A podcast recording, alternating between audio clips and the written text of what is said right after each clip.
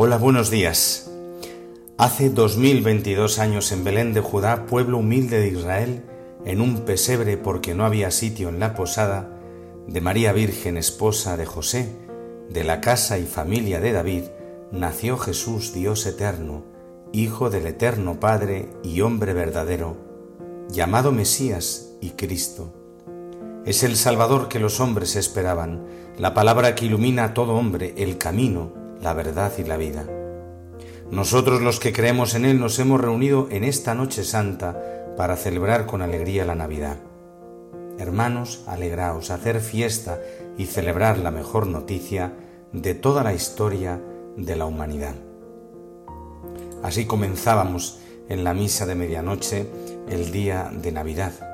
Y hoy la Iglesia celebra, justo después de este día de Navidad y desde hace muchos años, la fiesta de San Esteban protomártir, el primer mártir cristiano, el primero que dio la vida por confesar la fe en Cristo.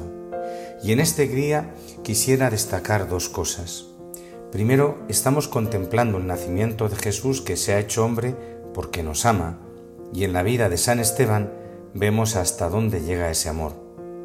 Cuando el hombre se deja amar por Dios, vemos cómo el hombre puede amar a los demás como hermanos de verdad y el hombre es capaz de dar la vida amando a los hermanos, aunque los hermanos le maten.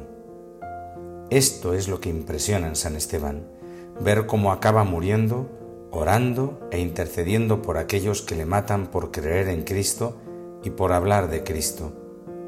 Esto es una gracia que tenemos que pedirle al Señor de corazón, que si celebramos la Navidad y contemplamos el amor que Dios nos tiene, aprendamos a amarnos y mirarnos los unos a los otros cada vez de una manera más de Dios, que aprendamos a descubrir y a mirar al otro como Dios nos ve y nos mira. Esa mirada y ese amor de Dios lo descubrimos sobre todo en el pesebre y en la cruz. El pesebre y la cruz están hechos de la misma madera. Jesús, hecho niño en el pesebre, nos está diciendo que se ha hecho hombre porque nos ama, y en la cruz nos dice hasta qué punto nos quiere, porque deja la vida por amor a nosotros. Y en segundo lugar, San Esteban cuando muere reza igual que rezó Jesús en la cruz y dice, Señor, en tus manos encomiendo mi espíritu.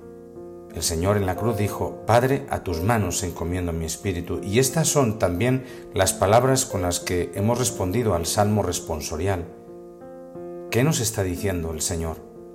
Mirad, pues que siempre que estamos en dificultad, siempre que lo pasemos mal o que estemos en un momento difícil, tenemos que aprender a volver nuestro corazón a Dios y a encomendarnos a Él. ¿Quién mejor que Él? Ciertamente la oración es una experiencia preciosa. Si rezamos de corazón, experimentaremos cómo la oración nos conforta realmente en nuestra vida, en todas las cosas tenemos que confiar siempre en Dios. Digo cuando es una oración pues verdadera porque abre nuestra existencia real, la que es, a la omnipotencia de Dios. Y esta oración que hace el Señor al final de su vida es una oración que tenemos que aprender a hacer todos los días, en cada circunstancia, en cada situación. Decir, Señor, a tus manos encomiendo mi espíritu.